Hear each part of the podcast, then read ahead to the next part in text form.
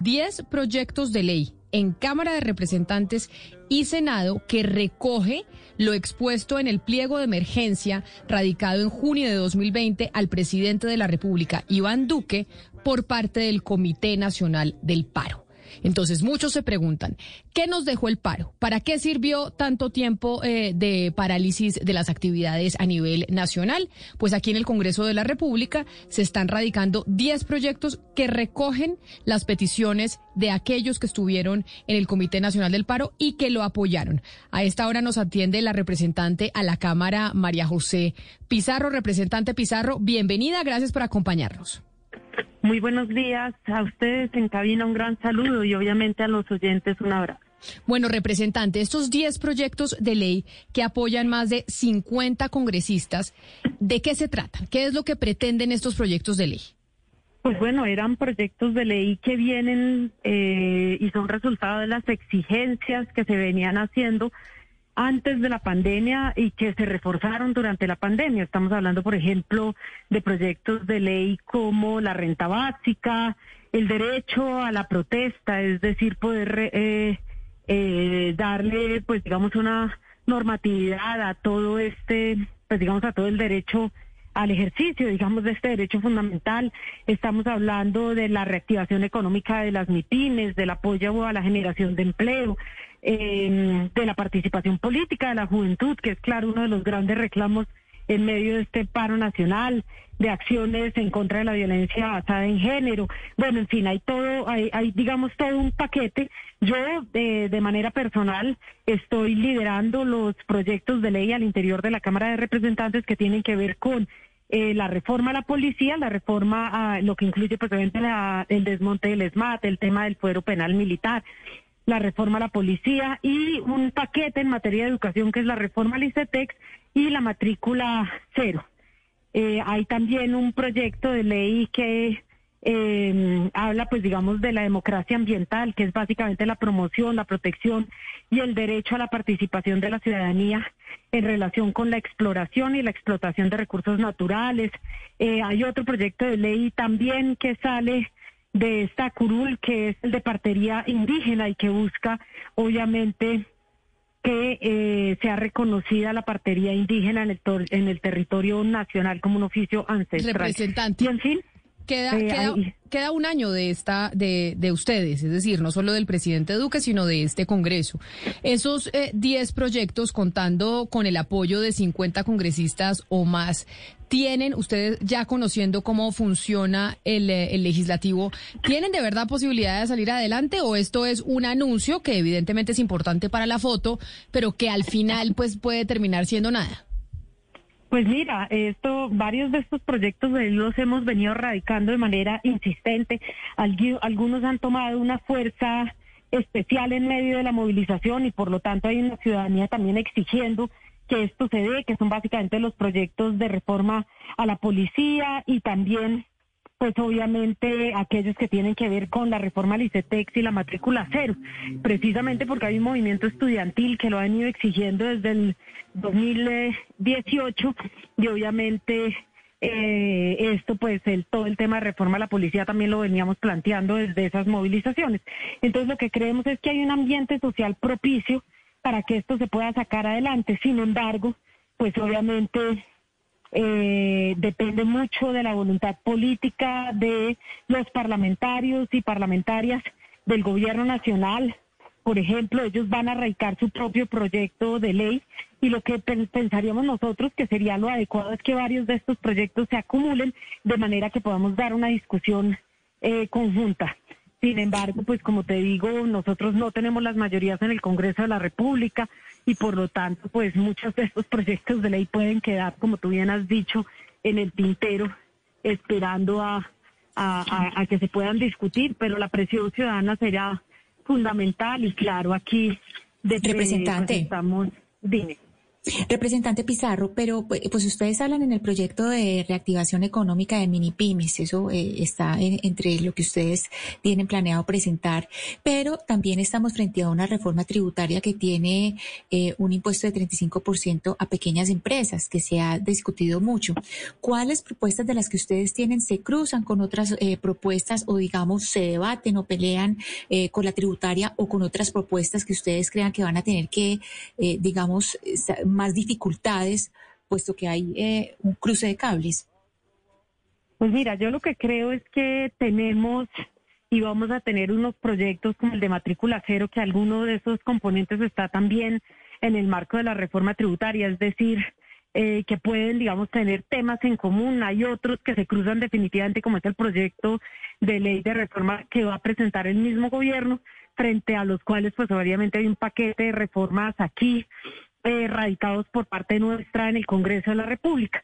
Y eso pues definitivamente eh, le va a dar, pues o le da un carácter distinto, pero, pero pues nosotros esperamos, como te digo, que exista como esa transparencia legislativa en términos de poder acumular los proyectos que se puedan acumular y darle debate a aquellos que requieren un debate.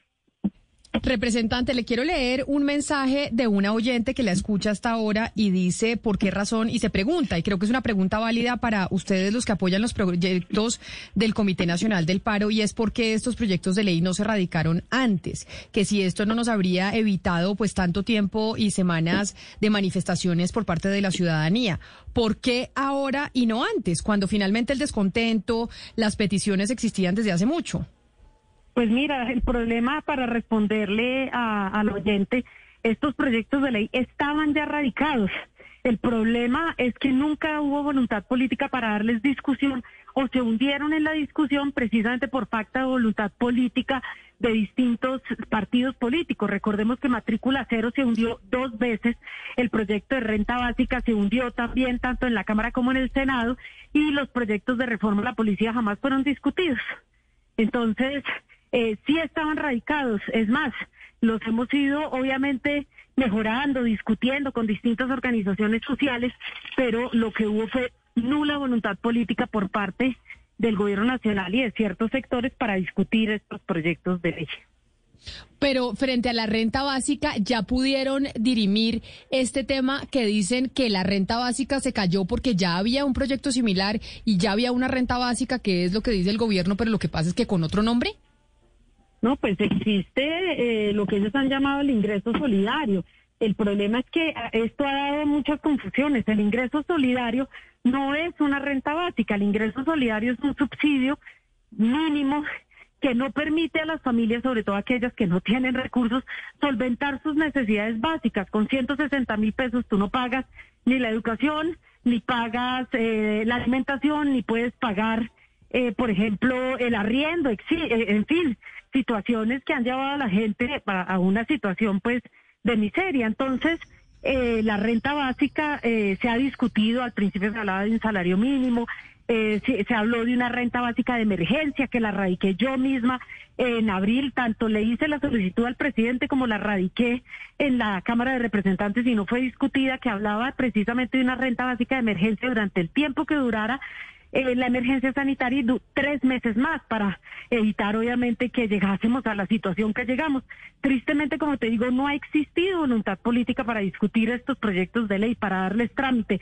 Y no podemos confundir una renta básica, que es como un salario mínimo, o por lo menos brindar un recurso que permita a la gente solventar esas necesidades básicas, sino, eh, pues, eh, y no podemos confundirlo con un subsidio de 160 mil pesos mensuales, que es lo que le ha venido dando el gobierno nacional a las familias, que está muy bien, pero que no permite solventar, pues obviamente la grave situación en la que se encuentra la gente.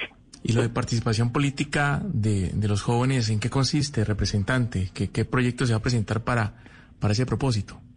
Pues mira, se trata de ampliar las posibilidades de participación de la juventud, y ahí estamos hablando, por ejemplo, eh, de los límites de edad a la hora de votación, de la posibilidad, por ejemplo, del voto electrónico, de eh, también eh, el hecho de que la juventud pueda participar en el Congreso de la República. Recordemos que hoy hay un límite de edad y si se pueden modificar estos límites, pues eso le da acceso a la juventud a poder participar de manera directa. Pero esto también obviamente depende de eh, lo que se logre discutir y de lo que a bien quieran los presidentes de las comisiones citar para discusión a lo largo de este periodo. Representante, le pregunto por su proyecto de reforma a la policía. ¿Y cuál es el alcance que tiene esa iniciativa? Entre otras cosas, porque me llama la atención que hay un video suyo en el Congreso de la República eh, en una actitud bastante agresiva contra unos agentes que se encontraban en el, en el Congreso. Entonces, este, este proyecto suyo, esa iniciativa suya de reforma a la policía, apunta hacia dónde, representante? Pues mira, eh, eh, yo creo que el video fue editado y no era una actitud agresiva hacia la policía. Eso en primer lugar, y yo tengo que dejarlo muy claro, y de esto, por ejemplo, eh, ya publicamos el video completo y además se hizo un comunicado explicando lo que había sucedido. Es más, se le exigió a los miembros del Centro Democrático que por favor dejaran de subir los videos editados y que dejaran de tergiversar la información. Eso en primer lugar, no hay ninguna actitud hostil. Yo estaba en ese momento, obviamente, intentando mediar entre eh, la ciudadanía que se estaba manifestando al frente del Congreso y los miembros del ESMAT. La, la alcaldesa decidió que los miembros del ESMAD debían salir cuando ya nosotros habíamos logrado mediar y habían hasta miembros del ESMAD, eh, recuerdo muy claramente una mujer que lloraba porque tampoco quería salir.